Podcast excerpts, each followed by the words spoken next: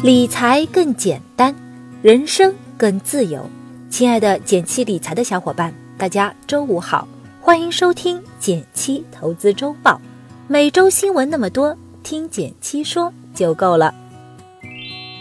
首先来看第一条新闻，是来自新浪财经的消息：直击达沃斯论坛有哪些与你有关的重点呢？中财办主任刘鹤在达沃斯论坛中。解读了中国经济政策。刘鹤表示，中国经济增长核心目标是将人均 GDP 提高到一万美元。为了实现目标，经济结构改革和转型要从很好到更好，三年左右是杠杆率到一个合适的水平。你有没有在经济新闻中听到过达沃斯论坛这个词儿呢？其实它指的是世界经济论坛。因为首届在瑞士的小镇达沃斯举办，因此而得名。每届论坛讨论的内容都对全球经济发挥着重要影响，我们多多关注这些经济上的政策方向，对未来投资理财也有很好的指引作用。比如，今年中财办主任刘鹤在论坛演讲中就提到，中国经济未来要做好三大攻坚战，第一就是防范化解重大风险。比如刚性兑付的预期正在改变，那所谓的刚性兑付，意思就是理财产品到期后必须实现兑付，如果出现问题，发行机构也会兜底处理。第二是精准脱贫，未来三年基本消灭绝对贫困，也就是保证大家通过合法收入能维持基本的生存需要。第三是污染防治。污染排放量大幅减少，降低资源消耗强度等等。另外，今年是改革开放的四十周年，刘主任还表示，今年会推出新的改革开放措施，有些措施可能超出国际预期。关于这届达沃斯论坛，你还关心哪些方面呢？欢迎留言一起聊一聊。第二条新闻是来自南京财经的消息，央行改进个人银行账户分类管理。你的账户分清了吗？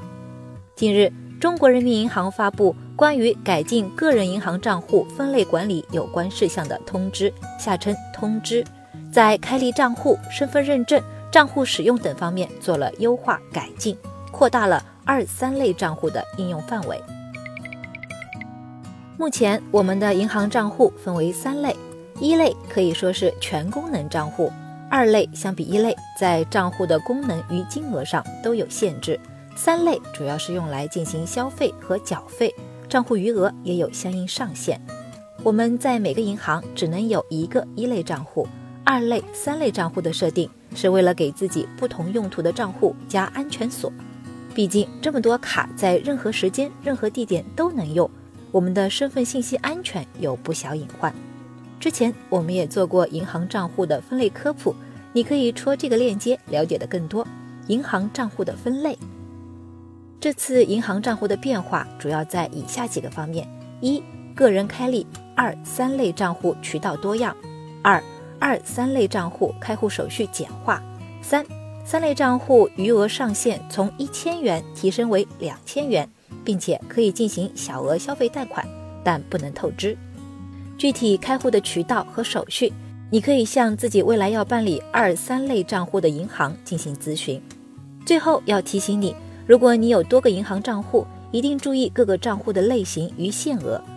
之前就有小伙伴因为忘记二类账户的限额，从投资平台提现了一笔钱，迟迟无法到账，最后还是要联系银行和平台来解决，这样可就非常麻烦了。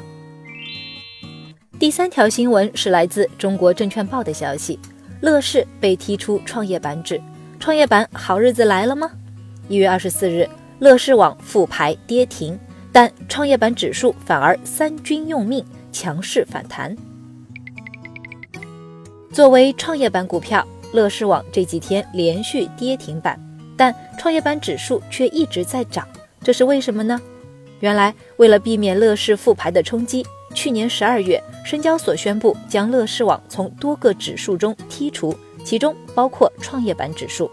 从二零一八年一月开始，创业板指数里没有乐视网，所以怎么跌都不会影响。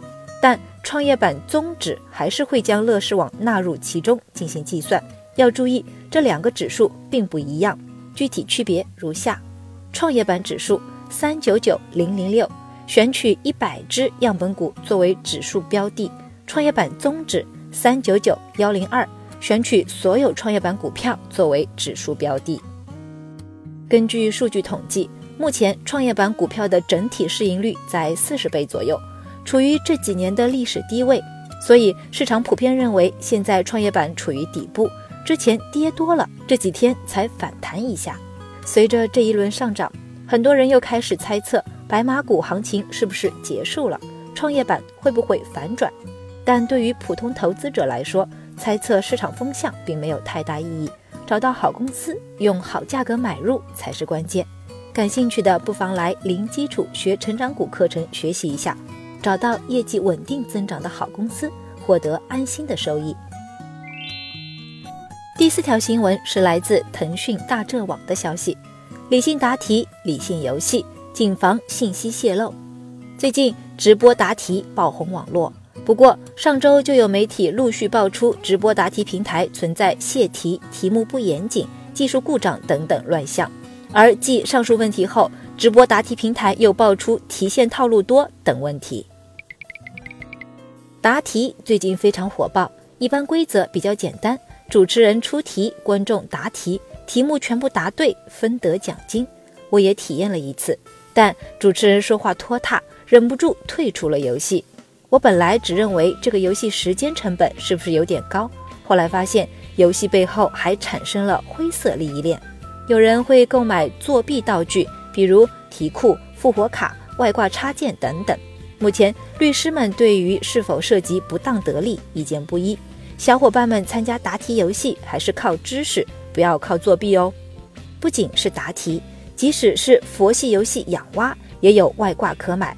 用二十元人民币就可以获得二十一亿无限三叶草，也就是游戏里面的钱，看似划算，但是可能有手机数据丢失，甚至是泄露隐私的风险。小伙伴们玩游戏一定要保障自己的信息安全，尽量不要安装未知来源的插件，防止隐私数据泄露。你最近玩问答游戏了吗？欢迎留言和我们聊一聊你的感受吧。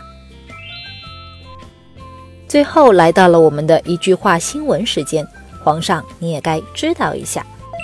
来自网易财经的消息，一月二十日，在特朗普入主白宫一周年之际，由于美国国会参议院未能通过联邦政府临时拨款法案，美国联邦政府在二十日临时关门了。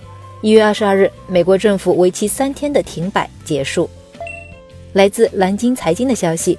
因浦发银行成都分行违规向一千四百九十三个空壳企业授信七百七十五亿元，四川银监局依法对浦发银行成都分行罚款四点六二亿元，成为新年伊始监管部门开出的第一张天价罚单。来自华尔街见闻的消息，年初至今，美元指数已经累计下跌百分之二点四三，是两千零三年以来的最差开局，疲弱经济数据。美国政治前景不确定，以及作为美元最重要的对手盘的欧元的高歌猛进，都加剧了美元的跌势。感谢大家收听今天的减七投资周报，一同感知正在发生的变化，提高经济敏感度。更多投资新闻解读及理财科普，欢迎关注我们的公众号“减七独裁”，简单的简，汉字的七，我在那里等你。